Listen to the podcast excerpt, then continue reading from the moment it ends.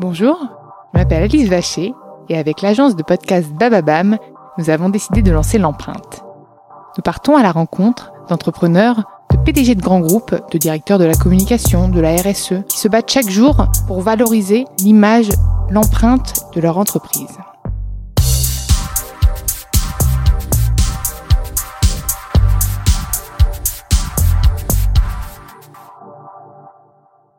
Dans ce nouvel épisode de l'empreinte, j'ai le plaisir d'accueillir Laurent Turpot, directeur RSE de Coca. Bonjour Alice. Bonjour, je suis ravie de t'accueillir, enfin de t'accueillir, comment dire, on est en live au salon de la radio, donc c'est pas en petit comité, mais je suis ravie euh, de, t'avoir dans l'empreinte, euh, parce que j'ai un peu, euh, un peu pris connaissance de ton parcours. Puis Coca, c'est quand même une marque, on va dire, plutôt connue. Nous, dans l'empreinte, on essaye d'avoir des profils variés, des entrepreneurs responsables, mais aussi des grands groupes, finalement, qui accompagnent cette révolution du sens. Et donc, j'ai envie que tu me parles de tout ça. Mais avant de commencer par me parler de Coca, j'ai envie d'abord de, parler de toi. Qui tu étais, tu peux remonter à ton enfance, euh, enfin tout ce que tu veux me dire. Mais euh, voilà, fais un focus sur ce que tu as envie de me raconter de toi. Et puis après, pour euh, comprendre pourquoi tu as rejoint Coca, voilà. Ok, on va remonter le temps, d'accord? Tu me disais que tu étais ravi, moi je suis ravi aussi. C'est la première fois que je viens sur ce salon. Et je trouve super de voir que c'est le salon de la radio, mais aussi de l'audio digital. Et je trouve que ça. Tu déjà venu? Non, non, non, toute première fois. Moi aussi, donc on ah, est deux. D'accord, super. Et euh, ça célèbre bien ce qu'est le podcast. C'est super de voir qu'il est aussi euh, dans le titre du salon. Donc euh, je trouve ça très chouette. Et en tant que DIRCOM, ça me fait penser qu'on ne l'utilise pas assez, mes équipes et moi. Donc il faut vraiment penser à ce format-là. On en parlait d'ailleurs tout à l'heure. Oui, pour mmh. raconter des histoires, je trouve que c'est vraiment extra. Alors raconte-moi ton histoire. Moi, oui. Euh, écoute, j'aime bien euh, commencer par euh, raconter une anecdote parce que souvent quand je parle avec des consommateurs de Coca-Cola, je m'aperçois qu'ils se souviennent de leur premier Coca-Cola. Ah, moi, je me souviens du Papa Noël. Bah, c'est un peu ton premier Coca-Cola aussi. Oui, c'est vrai, c'est vrai. C'était quand? Ouh là là. Enfin, quoique, j'ai 30 ans, mais là quand même. Bah, Oulala, oulala en ce qui me concerne, parce que moi c'était il y a 40 ans. Ah oui, donc oulala, oulala, oui, d'accord, je suis d'accord. euh, je suis né en Vendée, euh, mes parents étaient des euh, artisans commerçants et euh, nous avions l'habitude d'aller sur différents salons et nous étions sur un salon exposition dans la petite ville de Cholet. Et c'est ah, là Cholet? Moi j'ai fait mes études à Angers. C'est pas vrai? Donc ah Cholet, c'était. Oui, D'accord, ok. Donc tu vois où c'est? Voilà. Donc, Pour une fois que je vois quelque chose sur la carte de France, on est pas mal là. Bon, ça commence bien. Donc, salon euh, des expositions de Cholet, je ne sais pas si ça existe toujours. Et euh, j'ai eu le droit à mon premier Coca-Cola. Et euh, je dois dire que ça m'a énormément impressionné. Et donc, tu avais quel âge euh, 7 Comme ça, on va. Donc, tu as 47 ans. Voilà. Voilà. Ok. Bientôt 47. J'ai 46. oui, bientôt 47. Et euh, qu'est-ce que je te racontais? Oui, donc j'arrive sur ce salon et j'ai bu pour la première fois mon premier Coca-Cola. Et ça m'avait impressionné, euh, cette pétillance, la couleur de la boisson, très brune, euh, cette saveur sucrée, tous les arômes. Et je suis pas sûr que j'avais adoré, c'est venu après, mais toi, c'est un, souvenir qui m'a marqué. Et j'adore raconter cette histoire parce que beaucoup de consommateurs se souviennent, souvent avec émotion, de leur premier Coca-Cola. Toi, c'est le Père Noël. Moi, c'est Papa Noël, oui. Et euh, bon, c'était pour te dire que je suis né pas très loin de la côte atlantique. J'aime beaucoup l'océan. C'est euh, un univers qui m'inspire, qui m'apaise et qu'il faut protéger. Donc peut-être qu'on qu'on sera amené à en parler toi et moi, mais euh, je pense, qu'on a tous une responsabilité et des marques comme Coca-Cola ont sans doute une responsabilité accrue. Et alors entre 7 ans et maintenant, que s'est-il passé pour que tu rejoignes Coca? Voilà, cette, ce verre de, de Coca-Cola était sans doute un signe, mais il s'est passé des choses. Euh, peut-être que tout ça commence par euh, ce qu'on pourrait voir comme un détour, puisque j'ai commencé dans la banque, euh, au Crédit Agricole, d'abord en tant que responsable marketing dans une caisse régionale, et ensuite au siège, où j'ai développé, donc c'était à la fin des années 90, en 1999, un site qui s'appelait, je devrais dire qui s'appelle, parce que je pense qu'il existe encore, Pleinchamp, pleinchamp.com. on était encore à l'ère de l'Internet qui faisait rêver. La bulle était naissante, mais elle n'était pas encore là. Et euh, le Crédit Agricole n'avait pas du tout besoin des agriculteurs pour vivre. Hein. C'était déjà une banque de détail extrêmement puissante. En revanche, ils avaient compris que les agriculteurs étaient une cible extrêmement importante pour influencer aussi bien les pouvoirs publics que la population. Et ils se sont dit, ce sont des gens qui sont isolés, donc euh, il faut qu'on leur crée un site, il faut qu'on leur apporte des services qu'Internet va désormais rendre possible. Donc tu étais plutôt dans le digital J'étais dans le digital et ce que je trouve intéressant, c'est que c'est cette expérience qui a fait naître chez moi l'envie de travailler dans la communication et la compréhension des techniques d'influence et l'intérêt de toucher certaines cibles. Et donc après, tu as directement rejoint Coca ou pas? Alors après, Heineken m'appelle. Euh, et ils étaient intéressés. Heineken parce que. Euh, Heineken parce que. Donc je dois dire que c'est une boisson que je n'aimais pas à l'époque. J'ai appris à, l'aimer euh, en y travaillant. mais tu sais qu'en France, il y a la loi E20. Donc on ne fait pas tout ce qu'on veut sur la communication. Donc là, on, on, était au tout début des années 2000. On avait envie de faire plein de choses euh, avec euh, Internet quand on travaillait dans le secteur des boissons alcoolisées, mais on ne savait pas si la loi l'autorisait ou pas. Donc ils m'ont donné une chance extraordinaire, puisque j'arrivais de mon expérience bancaire, et j'ai pu proposer une stratégie, j'étais encore tout jeune à l'époque, aussi bien pour le corporate que pour les marques. Donc nous avons créé un site, créé des sites marques, et j'ai pris en charge un programme de fidélité, là aussi, premier... Euh, premier pas sur l'influence que j'ai monté à un million de foyers et qui permettait aux consommateurs de mieux connaître Heineken et son portefeuille et surtout d'avoir une image différente de la catégorie euh, bière. À l'époque, la bière n'avait pas une super, euh, une hmm. super image. Et après, tu as rejoint Coca tout de suite? Non, non, non, attends, j'y arrive. Euh, bon, je te parle encore un tout petit peu d'Heineken pour te hmm. dire que je regardais le digital, mais aussi les, tout ce qui était physique. Donc, on avait créé un, concept store sur les Champs-Élysées, dont je gérais le, le, marketing et la communication. La crise est arrivée, on a dû le fermer, et c'est là en fait que j'ai fait ma première gestion de crise, puisque je suis devenu responsable de la communication et de la RSE pour Heineken France. Donc déjà de la RSE. Déjà de la RSE. Mes premiers pas sur la consommation responsable, mes premiers pas sur la compréhension de la responsabilité d'une marque. Donc j'arrive pas chez Coca-Cola, mais chez Bacardi Martini, c'est l'autre étape avant euh, Coca-Cola. Ce qui les intéressait, c'était à la fois cette expérience de marque, mais aussi euh, euh, cette culture de la responsabilité. Je couvrais les pays d'Europe du Sud, donc c'était la France, l'Espagne, le Portugal, l'Italie, la Grèce une culture totalement différente. J'étais passé un petit peu d'une culture de l'Europe du Nord à une culture de l'Europe du Sud. Euh, c'était passionnant et j'ai créé en fait tout un programme de communication et euh, d'ailleurs de responsabilité qu'on avait appelé le slow drinking en réponse au binge drinking de l'époque. Il y avait beaucoup de jeunes qui buvaient trop et trop vite. Euh, développer tout ça au travers de l'axe méditerranéen. Je trouvais que nos pays avaient quelque chose à valoriser, y compris sur la scène européenne, et je pense encore que cette culture méditerranéenne n'est pas assez valorisée. Et ça y est, j'arrive chez Coca-Cola. Euh, c'était il y a 4 ans. Euh, Donc tu laisses de côté l'alcool Je laisse de côté l'alcool, je dirais, que souvent on me présente comme un homme de boisson, dans le sens euh, noble du terme. Je ne sais pas si c'est le cas parce qu'en fait, entre Heineken, Bacardi, Coca-Cola, les différences de marques sont telles que les univers n'ont rien à voir. Et il y a un fil conducteur qui est la boisson, mais ça s'arrête certainement là. Donc je suis venu chez Coca-Cola pour la marque. Euh, la marque euh, m'inspirait énormément. J'avais appris à aimer cette boisson et toutes les autres euh, qui composent le portefeuille.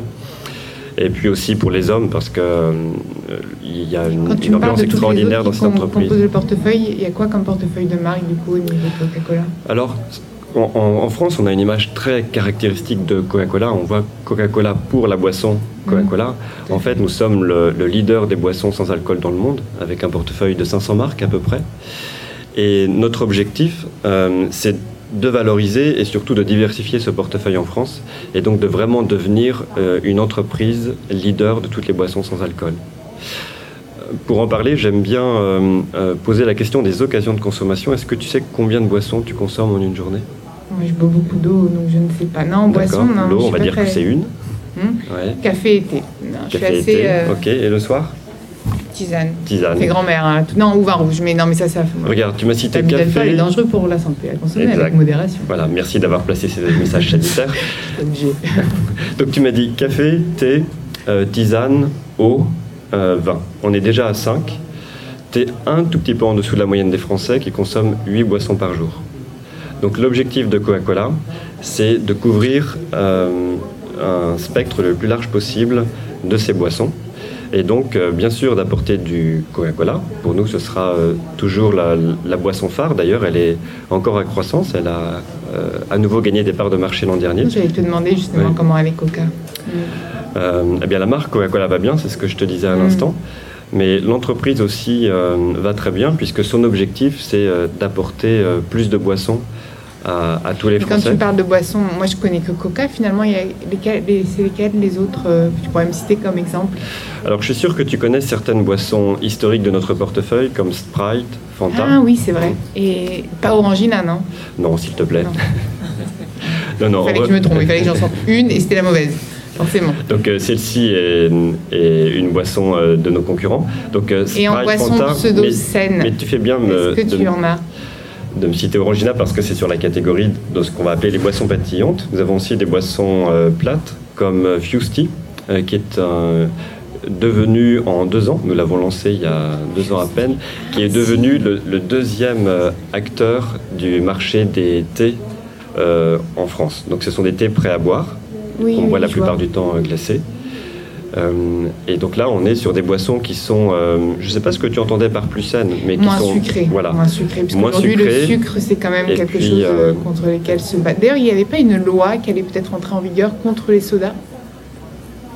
Pour limiter la consommation, je ne sais plus, mais parce qu'à cause du sucre, justement, pour déconseiller un petit peu la surconsommation, comme tu l'expliquais je suis content que tu me poses cette question parce que c'est vrai que c'est un sujet qu'il faut aborder. Et Coca-Cola, en tant que leader de son marché, cristallise aussi pas mal d'attention. Donc c'est vrai que quand on parle du marché des sodas ou quand on parle du marché des boissons rafraîchissantes, on cite Coca-Cola. Euh, la première chose, c'est quand même que les boissons rafraîchissantes dans leur ensemble, donc on parle des thés, des boissons aux fruits, des boissons gazeuses aux fruits, des colas bien entendu, représentent euh, moins de 9% de l'apport calorique des Français. Donc c'est quand même pas la première source de calories dans un, régime quotidien. Et aux États-Unis et oui, il faut prendre plaisir. Ah bah, écoute, tu me poses une colle, je sais pas, je pense que c'est plus. Il fallait que je t'en pose une, tu m'en as pas mal. J'imagine qu'il va y en avoir d'autres. Euh, en tout cas, je connais les chiffres de, pour le marché français. Et nous, on est assez raisonnable, les Français. Oui.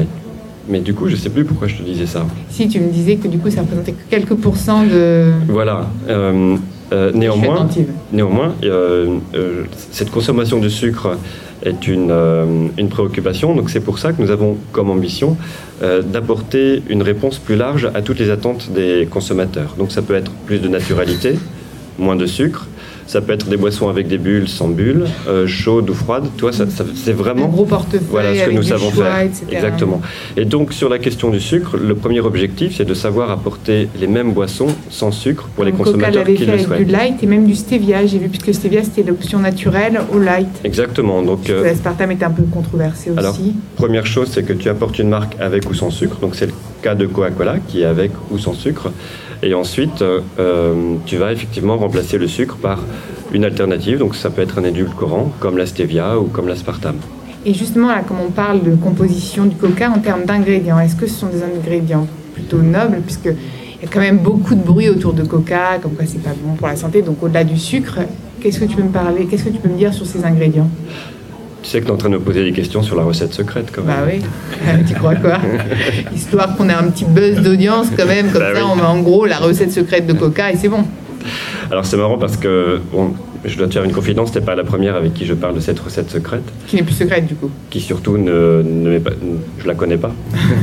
Par contre, euh, le secret de Coca-Cola, c'est euh, le fait de savoir bien doser. C'est le fait d'avoir inventé ce goût euh, il y a maintenant plus de 130 ans. En revanche, les ingrédients, comme dans tous les marchés, ils doivent être euh, connus. Donc euh, le Coca-Cola, c'est quoi? C'est de l'eau, en très grande majorité.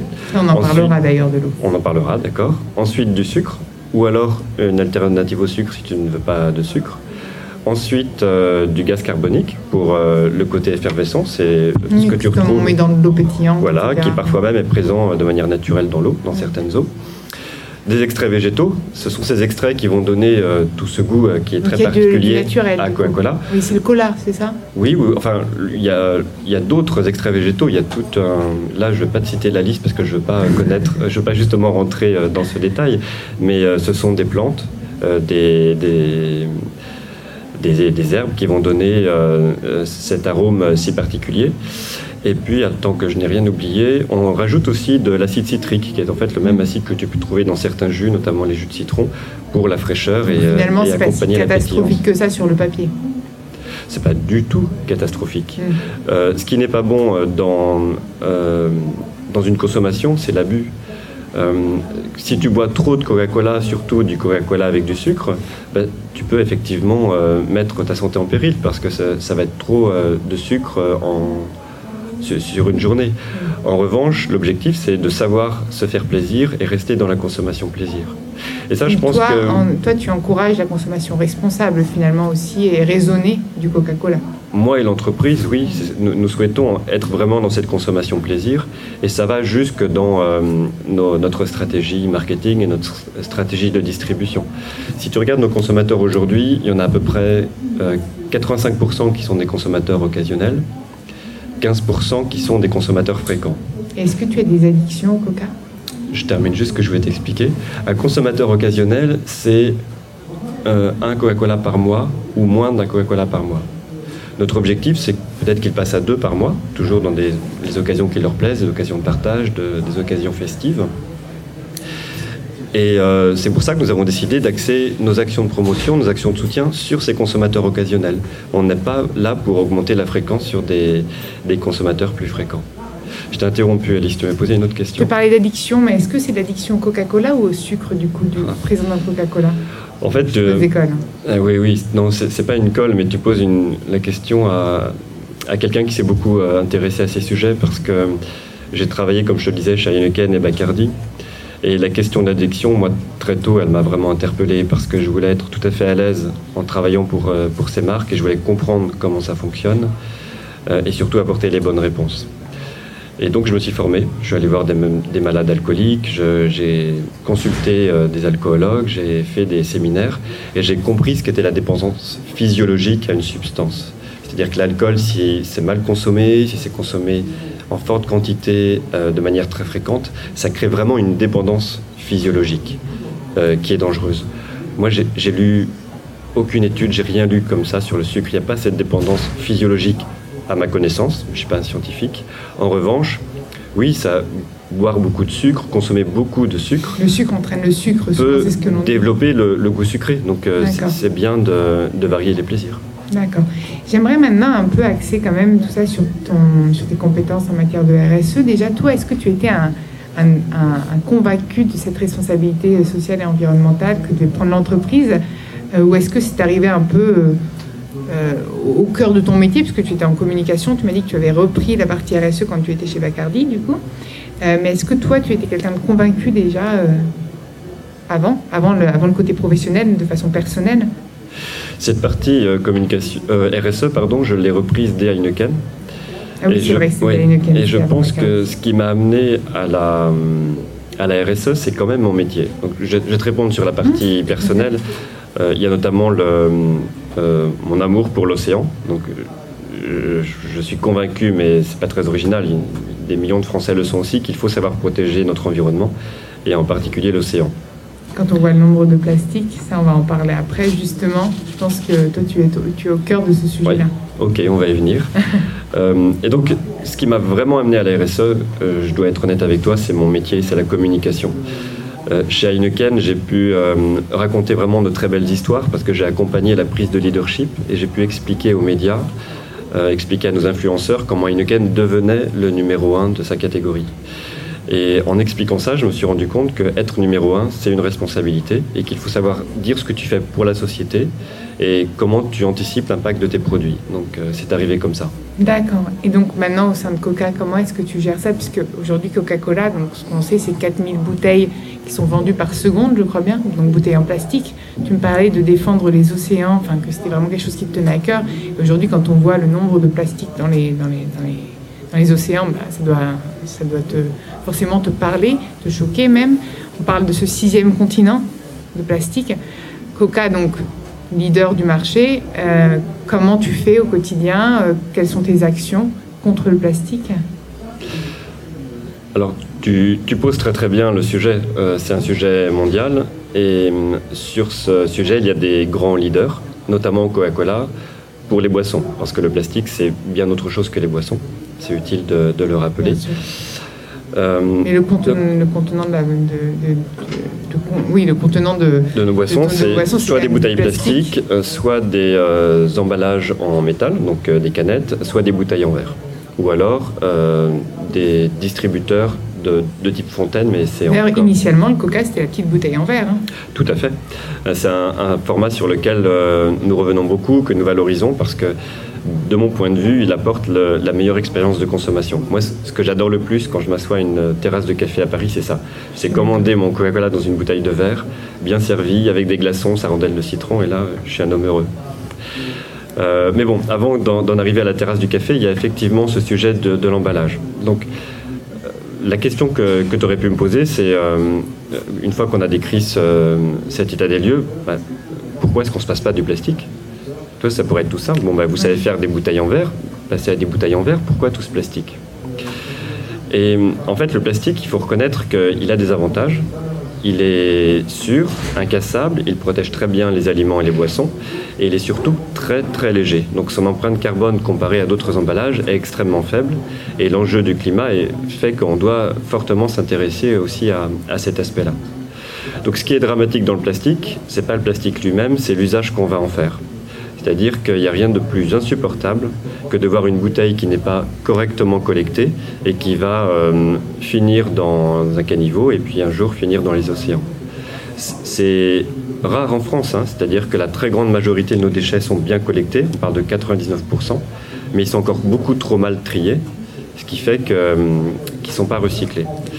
Oui, justement du plastique recyclé. Voilà, Pourquoi euh, est-ce que les bouteilles ne sont pas faites intégralement en plastique recyclé?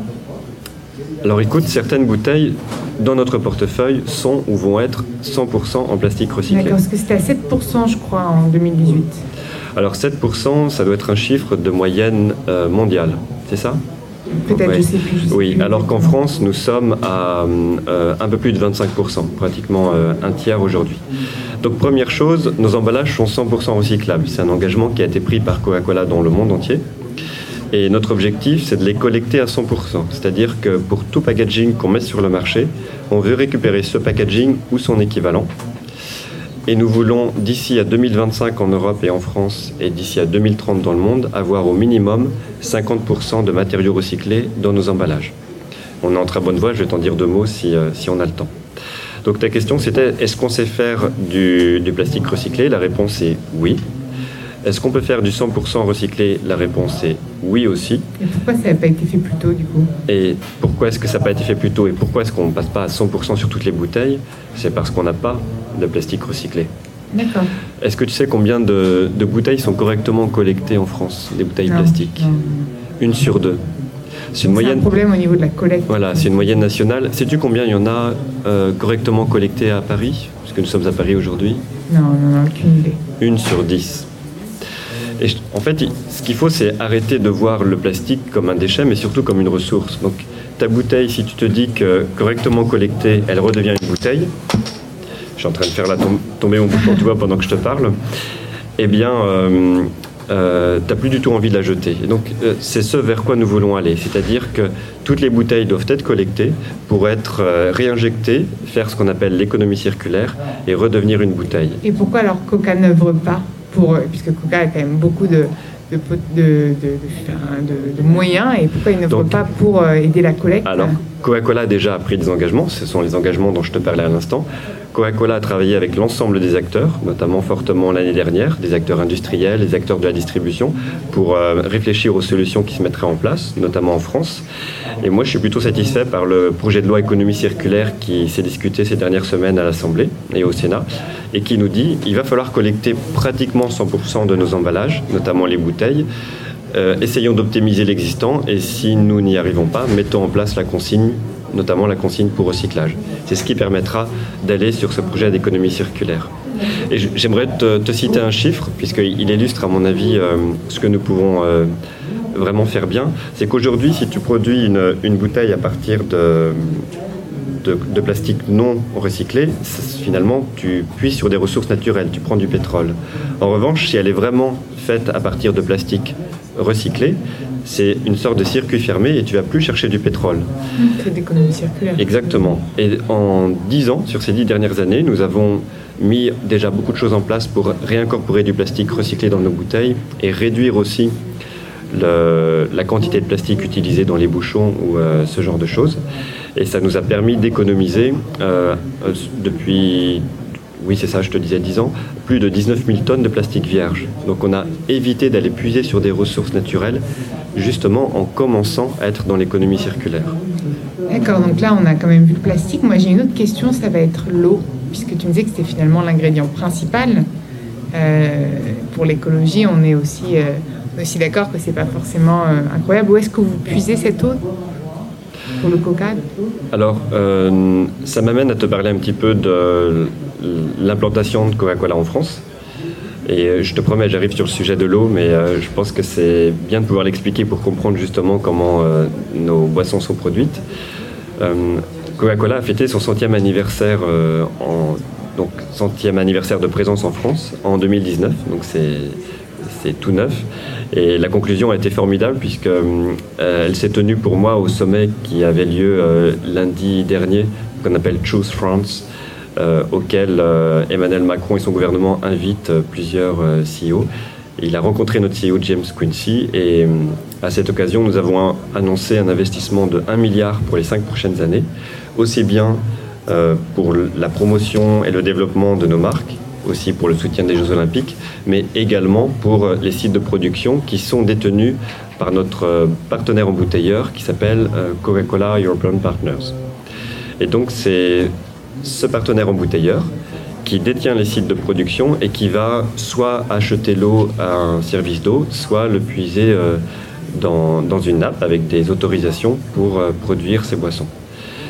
Ce modèle, il existe dans pratiquement tous les pays du monde, c'est-à-dire que nous avons des partenaires embouteilleurs et nous sommes tout à fait conscients de cette utilisation d'eau. Donc euh, nous avons un programme euh, avec tous ces embouteilleurs d'économie d'eau extrêmement poussé dans tous les sites, donc qui vise à vraiment réduire l'empreinte eau au maximum.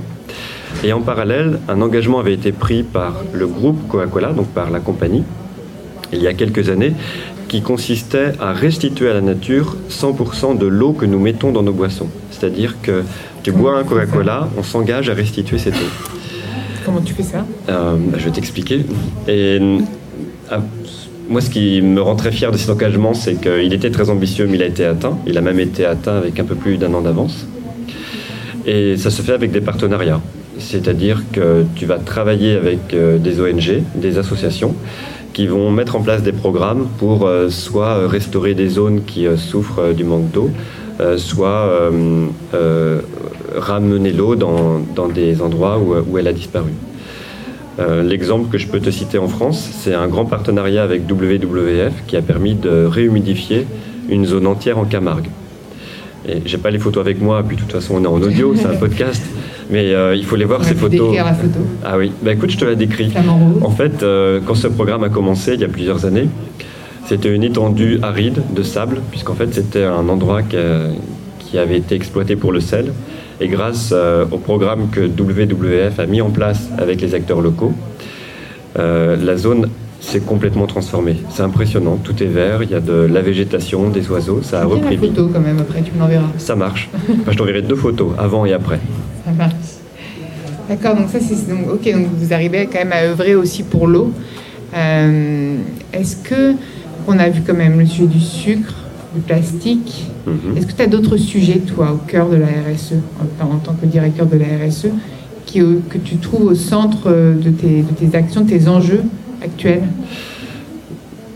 Oui, il y a un sujet qui me passionne. Euh, c'est celui de l'inclusion ou de la diversité. Quand je suis arrivé chez Coca-Cola, c'était donc euh, il y a 4 ans, j'ai voulu en savoir plus sur la marque. Quand tu es directeur communication euh, et RSE également, quand tu rencontres, enfin quand tu intègres une nouvelle entreprise et que tu vas gérer une marque comme Coca-Cola, finalement tu rencontres une nouvelle personne. Donc il faut que tu la connaisses et que tu apprennes à la découvrir. Et ce que j'ai découvert est assez peu connu des Français, c'est que Coca-Cola, aussi bien en tant qu'entreprise que marque, est très très fortement investi dans le soutien de la diversité et l'inclusion. Euh, on a une énorme légitimité sur ce territoire parce que c'est pas nouveau, c'est extrêmement ancien. Et je l'ai découvert en particulier en observant une image. Donc cette fois-ci, c'est pas du tout une image de la Camargue, c'est une image bien, bien plus ancienne que je t'enverrai aussi. Elle date de. Un de photos. Ouais. Tu pourrais faire un album.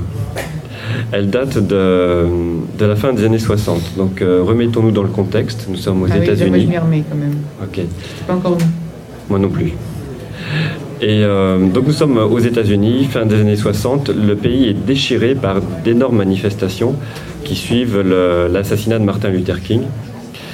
Et le CEO de l'époque, qui s'appelait euh, Woodruff, euh, était horrifié de voir toutes ces luttes et surtout horrifié de voir qu'on pouvait comme ça encore faire des différences et, et ne pas bien s'entendre.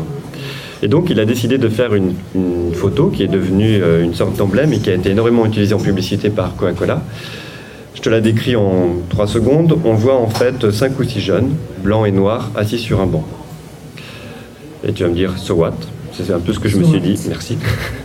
C'est un peu ce que je me suis dit au départ quand j'ai vu cette photo. Et quand tu prends le temps de la regarder, tu te rends compte qu'effectivement, il y a des, des, jeunes gens blancs et noirs. Tu dis, ok, fin des années 60, avec les luttes que ça représentait c'était quand même très courageux pour Coca-Cola, qui avait d'ailleurs été la première euh, marque à mettre une, euh, une femme d'origine euh, africo-africaine dans, dans ses publicités. Et quand tu regardes un petit peu plus près, ça mérite beaucoup d'attention, tu t'aperçois que ce banc, il a une sorte d'accoudoir au centre. En fait, ces jeunes gens, ils sont assis sur un banc de la ségrégation. ça paraît terrible, hein, mais c'était le cas aux États-Unis. Il y avait des États dans lesquels les blancs devaient s'asseoir d'un côté et les noirs de l'autre. Et ce que Woodruff a fait, c'est qu'il a mélangé hommes blancs et noirs sur un même banc. Il est allé au-delà de la réglementation et il a utilisé la force de Coca-Cola pour porter un message euh, d'humanité. Et cet engagement pour l'ancré dans les valeurs de la marque dès la Exactement. Et c'est très émouvant. Je ne sais pas si tu es allé déjà à Atlanta. Non. Donc euh, peut-être euh, prochaine destination, c'est extrêmement émouvant d'y aller et de voir, de visiter la, maison de Martin Luther King, de voir que le musée de l'immigration a été construit sur des terres qui ont été offertes par Coca-Cola, et de voir toute l'action de l'entreprise et de la marque pour euh, lutter contre les discriminations. Et ce que je trouve d'extrêmement fort, c'est que ça a duré dans le temps. On pourrait se dire finalement que ça s'est arrêté à un moment donné, que c'était une belle opération et, la saluer. Mais Coca-Cola a utilisé sa force de marque, ses convictions, aussi bien celles de ses dirigeants que celles des hommes qui travaillent pour l'entreprise dans son ensemble que euh, son expression publicitaire, utiliser cette force pour toujours porter ses messages. Donc ça a été pour la cause des, des gays, par exemple, pour d'autres minorités, pour celle des femmes, bien entendu. Et tout récemment, nous avons vu des publicités pour, euh, qui mettaient en scène une femme au volant en Arabie Saoudite, alors que ça n'était pas encore autorisé. Ou euh, il y a deux ans, une femme une, qui portait le voile et euh, une publicité qui expliquait le, le ramadan. C'est peut-être aussi ça qui fait qu'il y a autant de consommateurs. Tout le monde s'y reconnaît un peu dans le Coca-Cola, non? T'as raison. Je trouve que c'est. Euh, oui, oui, tout le monde consomme parce que tout le monde se reconnaît un peu dans le coca. Je trouve que tu résumes extrêmement bien la situation. C'est c'est une marque universelle et c'est une, marque que l'on consomme dans des moments souvent de partage, de rassemblement. Et finalement, euh, elle n'exprime euh, que les valeurs que ses consommateurs veulent voir porter. Et donc toi, aujourd'hui, tu es, tu es content de, travailler. En même temps, tu vas peut-être pas dire non, mais tu te, tu, te, reconnais dans, ce, dans, cette marque. Tu, tu, es, tu es content de porter les valeurs de Coca-Cola en France, notamment? Je suis fier surtout. Tu es fier? Oui, oui, je suis fier de ce que cette marque a fait. Je suis fier des engagements que cette entreprise prend. Euh, tu sais, quand tu es directeur communication de Coca-Cola, tu fais face quand même à beaucoup de critiques. Et hum, cette entreprise, cette marque, elle me donne de la force parce qu'elle amène des engagements tellement ambitieux pour adresser des sujets tellement difficiles comme la pollution euh, plastique euh, que j'ai des choses à dire, j'ai des arguments à porter et ça, ça me rend très fier. Quand tu verras qu'il y a moins de plastique dans la, dans la mer, tu seras content aussi, je pense. Alors ça, tu sais que j'ai hâte de le voir. Est-ce que tu as envie de rajouter quelque chose? Écoute, j'ai envie de rajouter que j'ai trouvé super qu'on puisse euh, discuter ensemble. Euh, j'espère que ça t'a permis de découvrir un petit peu plus tout à fait. qui est Coca-Cola et qui est Coca-Cola en France. Et j'espère aussi que les gens qui t'écoutent auront donc découvert un peu plus notre marque et auront compris euh, tout ce qui nous anime. Parce que, Toutes les actions du coup, que vous essayez de mettre en place aussi pour lutter contre, contre l'impact. Tout à fait, parce que je n'en suis que le porte-parole merci Laurent. Merci beaucoup Alice. Merci à vous d'avoir écouté l'empreinte et puis vous pouvez retrouver le podcast sur toutes les plateformes de téléchargement, sur Bababam, Deezer, Spotify. N'hésitez pas à liker, partager et recommander le podcast. Et puis proposez-moi des, des profils aussi inspirants que Laurent. Je me ferai un plaisir de l'accueillir dans l'empreinte. De les accueillir.